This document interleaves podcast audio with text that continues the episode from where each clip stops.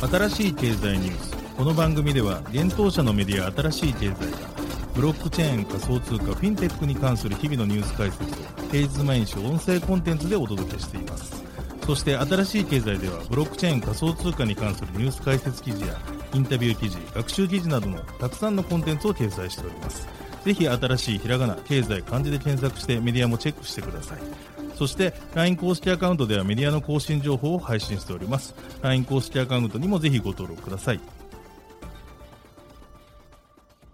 この番組は株式会社フィナンシェの提供でお送りします。フィナンシェはスポーツチームやエンタメプロジェクト、DAO などのトークンを購入して支援ができる新しいクラウドファンディングサービスです。サッカー J リーグ、野球、バスケなどのプロスポーツチームをはじめ映画やアイドル、インフルエンサーなど100以上のプロジェクトのトークンがフィナンシェで購入できます。さらにトークン購入者はプロジェクトに応じたキャンペーン参加や NFT などの特典も。ぜひ iOS や Android でフィナンシェのスマホアプリを入れて新たな応援体験を味わってください。あなたの夢がみんなの財産になるフィナンシェ。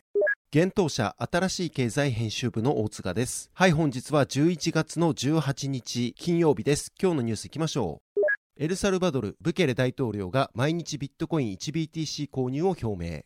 ゼロ知識証明のスタークネット独自トークンスタークメインネット公開。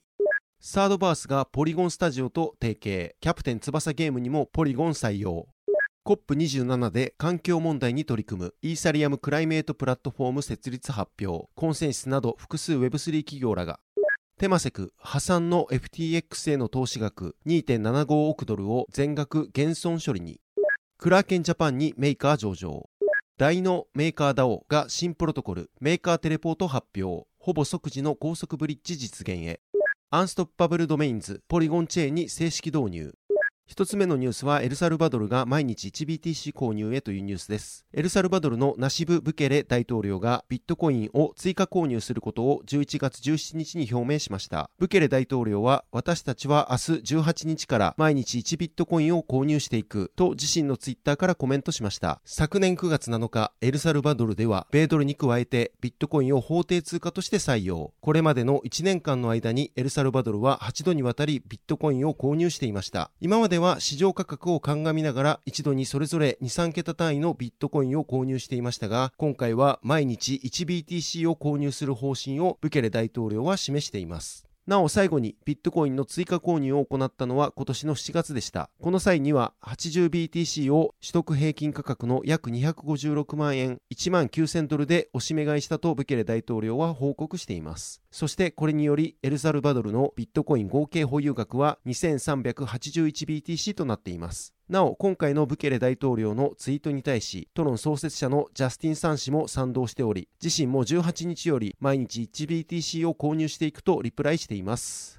続いてのニュースは、スタークネット、スタークメインネット公開というニュースです。イーサリアムのスケーリングソリューションを開発提供するスタークウェアが、独自トークン、スタークネットトークン、スタークのメインネット上での公開を11月17日に発表しました。スタークウェアは、ゼロ知識証明を活用したブロックチェーンのスケーリングソリューションを開発するイスラエルの企業です。ゼロ知識証明により数百のトランザクションを一つに統合することでガス代を大幅に削減することを目指しています。また、スターク EX とスタークネットという2つのスケーリングソリューションを提供しています。これらは GK ロールアップを活用しており、現在のところ DEX の DYDX、NFT トレーディングカードゲームのソラーレやイミュータブル X などのブロックチェーンプラットフォームで利用されています。また同社は11月10日に独立した非営利団体スタークネット財団の正式発足を発表。今後スタークネットのコミュニティ育成や教育分散化に向けたネットワークの継続的な開発と拡大に着手していくとしていました。スタークネットトークンは今年7月に ERC20 企画として発行された独自トークンで、9月にガバナンスやネットワークのアップグレードに関する投票に使用できるようになる予定と発表されていました。なお発行の際に初期発行枚数100億トークンのうち50.1%が正式発足前のスタークネット財団に付与されるとしていました。スタークネット財団に付与された50.1%の内訳は、コミュニティプロビジョンに9%、コミュニティリベートに9%、助成金12%、戦略的準備金10%、寄付金2%、割当未定が8%と指定されています。なお、トークン割り当てに関する続報は今後アップデートしていくとのことでした。そして残りのスタークトークンの初回割当としては、スタークウェアの投資家に17%、スタークウェアのコアコントリビューターに32.9%で、これらのトークンには4年間のロックアップ期間が設けられています。その後、1年経過した時点から段階的にリリースされる予定です。ロックされたトークンは投票やステーキングに使用できますが、売却や他人への譲渡はできない仕様になるとのことです。現段階でスタークネットトークンを入手する方法はなく、販売や無料配布などの配布プランはまだ公表されていません。そのため、公式発表では詐欺などに注意するよう呼びかけられています。続いてのニュースは、キャプテン翼ブロックチェーンゲームポリゴン採用というニュースです。ゲーム開発企業サードバースがポリゴンスタジオと戦略的パートナーシップにおける基本合意書を締結したと11月18日に発表しました。またサードバースの子会社らが年内にローンチ予定のブロックチェーンゲーム、キャプテン翼ライバルスでもポリゴンを採用すると合わせて発表がされています。パートナーシップの目的として世界に向けて日本の IP を使ったブロックチェーンゲームを生み出し、Web3 のマスアダプションを目指すことが挙げられています。今後サードバースとポリゴンはブロックチェーンゲーム開発に伴う技術、マーケティング、事業開発などを包括的に連携協力し、日本の IP を使ったブロックチェーンゲームを開発していくということです。記事にキャプテン翼ライバルズについて解説を載せておりますので、ぜひ合わせてご覧ください。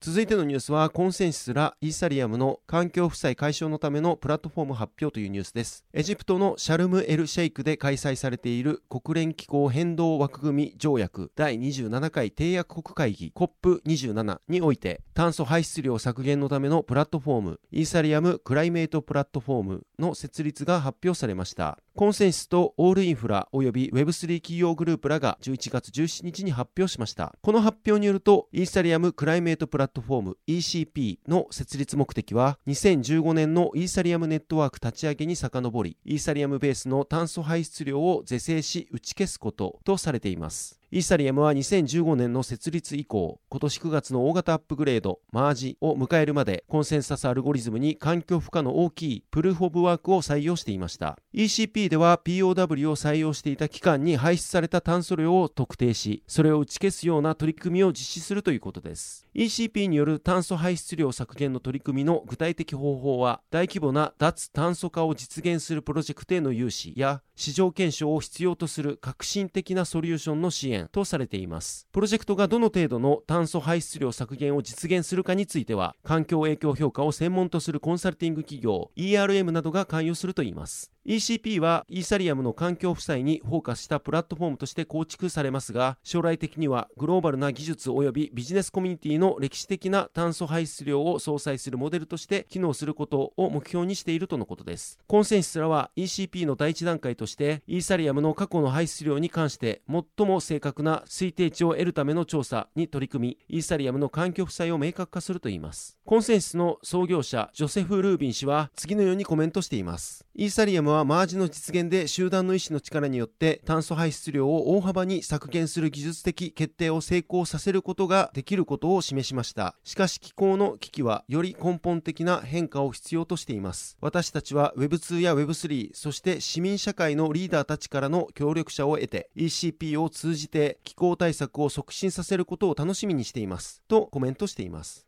また、オールインフラの創業者ビル・ケントラップ氏は次のようにコメントしています。質の高いグリーンプロジェクトに資金を提供することは人類が引き起こした気候変動を緩和するために非常に重要です。私たちはこのプラットフォームが今後数年間 Web3 の戦略的リーダーたちと協力して気候変動に取り組むことを楽しみにしていますと述べています。なお ECP に参加する Web3 企業グループにはフォビグローバル、マイクロソフト、ポリゴン、アーベなど17の企業やプロジェクトが含まれています。コンセンシスはイーサリアム及び分散型プロトコルソフトウェア開発の大手企業です。提供する製品にはセルフカストディウォレットのメタマスク、エンタープライズ向けのブロックチェーンのクオーラムなどがあります。また、オールインフラはブロックチェーンベースのエンタープライズ向け環境プラットフォームを提供する企業です。同社は国際決済銀行 BIS などとともにグリーンボンド及び炭素クレジットのブロックチェーンを利用した管理を検証するプロジェクトジェネシス2.0を実施しています。続いてのニュースは、テマセクが FTX への投資額2.75億ドルを全額減損処理というニュースです。シンガポールの政府系ファンドであるテマセクが、同ファンドによる先日破産した暗号資産取引所 FTX への投資額が2億7500万ドル、日本円にして約383億円であったことを明らかにし、FTX への投資全額の減損処理を決定したことを11月17日に発表しました。テマセクによると、同ファンドは2021年10月から2022年1月までに2回 FTX 関連の資金調達ラウンドに参加し FTX インターナショナルの株式を2億1000万ドル約292億円で FTXUS の株式を6500万ドル約91億円で取得したとのことです。テマセクは FTX の破産申請を受け FTX の財務状況を考慮し破産保護申請の結果にかかわらず FTX への投資全額を減損処理することを決定したと発表しています。なお、テマセクの投資ポートフォリオ4030億シンガポールドルのうち FTX への投資額は0.09%であり、今回の FTX 社への投資の減損処理は当社の業績全体に大きな影響を与えるものではありませんと強調しています。テマセクはブロックチェーンやデジタル資産をよりつながりの強い世界を作る可能性を持つ技術であると捉えており、そのリスクとリターンを慎重に評価し、ベンチャー育成と投資をするこの2本立てのアプローチをとっています。テマセクはその中でも暗号資産取引所がグローバルな金融システムの重要な部分を形成すると考えているということで、主要取引所への投資の一環として FTX へ投資を行っていたということです。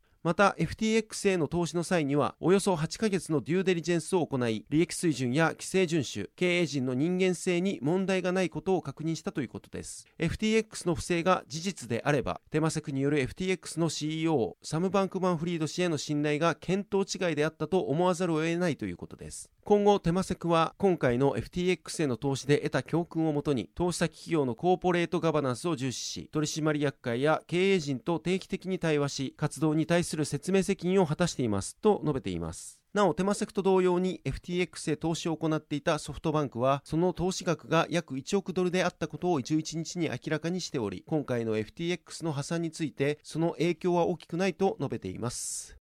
続いてのニュースはクラーケンジャパンにメーカー上場というニュースです。国内暗号資産取引所クラーケンジャパンが暗号資産メーカー MKR の取扱い開始を11月18日に発表しました。なお国内取引所においてメーカー MKR が上場するのは7例目です。ビットバンク GMO コインビットフライヤー FTX ジャパンコインベースジャパン DMM ビットコインで取り扱われています。なお FTX ジャパンでは現在取引は停止となっています。クラーケンジャパンでの MKR 取扱いは販売所及び取引所サービスが対象となります。販売所においてはクラーケンジャパンが取り扱うすべての暗号資産及び法定通貨にて MKR が購入できるといいます。また取引所では MKRUSD、MKREUR、MKRBTC の取引やペアがサポートされるということです。なお販売所における取引単位は0.00001メーカーで取引所の最小単位数量は0.002メーカーとなっています。今回の MKR 上場によりクラーケンジャパンでは合計15銘柄を取り扱うことになりました。全取扱銘柄はビットコイン、イーサリアム、リップル、ビットコインキャッシュ、ライトコイン、チェーンリンク、ベーシックアテンショントークン、OMG ネットワーク、ポルカドット、エンジンコイン、ステラルーメン、イーサリアムクラシック、元素騎士メタバース、カルダノ、そしてメーカーとなっています。なお法定通貨については日本円、米ドル、ユーロが取り扱われています。続いてのニュースは大のメーカー DAO がメーカーテレポートを発表というニュースです。米ドルステーブルコインの DAI を発行する大手ディファイメーカー DAO がブロックチェーンをまたいだトランザクションをほぼ即時に処理できる新プロトコル。メーカーテレポートの実装開始を11月16日に発表しました。今回発表されたメーカーテレポートはブロックチェーン間の DAI のブリッジを高速化するためのプロトコルです。メーカー DAO がこのプロトコルを実装することによりイーサリアムの L2 スケーリングソリューションとして開発されたチェーン間を高速で DAI が行き来できるようになるといいます。メーカー DAO によると同プロトコルはファストウィズドロールズと L2 L2L2 フルテレポートの2つの段階に分かれており、現在は全段階のファストウィズドロールズのみ利用可能となっています。ファストウィズドロールズは L2 から L1 に即時に DAI を送信できるようにするものとなっています。今後次の段階の L2L2 フルテレポートが実装されれば L2 の複数のブロックチェーンを即座に利用できるようになるそうです。なおメーカー DAO は同プロトコルを利用するプロジェクトに対し合計1万 DAI を助成金として与えるプログラムの開催も同時に発表しています。ステーブルコイン DAI は米ドルと価値が連動したステーブルコインで現在の時価総額は約8229億円となっています。イーサリアムネットワークだけでなく多くのブロックチェーンで利用されており様々なディファイプロトコルや取引所で取り扱いがされています。Yes. 続いてのニュースは、アンストッパブルドメインがポリゴンに正式導入というニュースです。ブロックチェーンドメインサービスを提供するアンストッパブルドメインズが、同社のドメインサービスをポリゴン上に正式に導入したことを11月15日に発表しました。またそれに伴い、アンストッパブル社はポリゴンとともに、ポリゴン上のプロジェクトを対象にしたログイン機能導入キャンペーンを17日に発表しました。アンストッパブル社は複雑なブロックチェーンアドレスを可読性の高いドメイン、アンストッパブルドメインに紐付けるサービスを提供しています。アンストッパブルドメインを取得することにより、送金時のアドレスの打ち間違いを防げるほか、アンストッパブル社の公式サイト上でアンストッパブルドメインに紐付けられた個人ウェブサイトを作成することができます。今回、アンストッパブルドメインがポリゴンに導入されたことにより、ユーザーはポリゴンブロックチェーンにて無料でドメインを作成できるようになりました。なお、ドメイン作成や利用にかかるガス代はアンストッパブル社が負担していくようです。アンストッパブル社によると、ポリゴン上ではすでに39万人によって138のアンストッパブルドメインが取得されているということです。特に人気の高いドメインは .nft、.crypto、.wallet とのことです。今後、アンストッパブル社はイーサリアム上で作成したドメインをポリゴン上に移行する機能の実装などを予定しているということです。また、ポリゴンとアンストッパブル社は、アンストッパブルドメインを利用したログイン機能を普及させるべく、ポリゴン上のプロジェクトを対象としたログイン機能導入キャンペーン、ログイン with アンストッパブルを開催するとのことです。このキャンペーンでは、ログインデータの最もクリエイティブな活用や、アプリ内ドメインの最も適切な活用など、5つの部門が設けられており、それぞれの部門で最も優秀だったプロジェクトには、1000ドルから3000ドルの賞金が与えられるということです。今年9月、アンストッパブル社は、分散型ウェブブラウザーであるブレイブへのアンストッパブルドメインの導入を発表しています。また同社は今年11月にテゾスドメインズ、ポルカドットネームシステムらとともに Web3 環境におけるドメインサービスのユーザーエクスペリエンス向上を目的とする企業連合 Web3 ドメインアライアンスを設立しています。はい、本日のニュースは以上となります。そして本日新しいコンテンツ出ていますので紹介させていただきます。特集、サトシ仲本が残した言葉、ビットコインの歴史をたどる旅の新しい記事が出ております。ビサンチン将軍問題を解決したプルーフ・オブ・ワーク POW です。この連載、サトシ仲本が残した言葉、ビットコインの歴史をたどる旅は、ビットコインを発明し、未だその正体が分かっていないサトシ仲本が残した約2年間の文章を、小宮自由氏の解説とともに紹介する連載となっています。今回は第11回目の記事となっております。こちらサイトの方に記事が上がっておりますので、ぜひご覧ください。はい、このように私たち新しい経済編集部では、ブロックチェーン暗号資産に関するニュースを平日毎日ラジオで配信しております。本日ご紹介したニュース、コンテンツなどはすべてサイトの方に上がっております。ぜひサイトの方も見に来てください。新しいひらがな、経済、漢字で検索して見に来ていただければと思います。それでは本日はありがとうございました。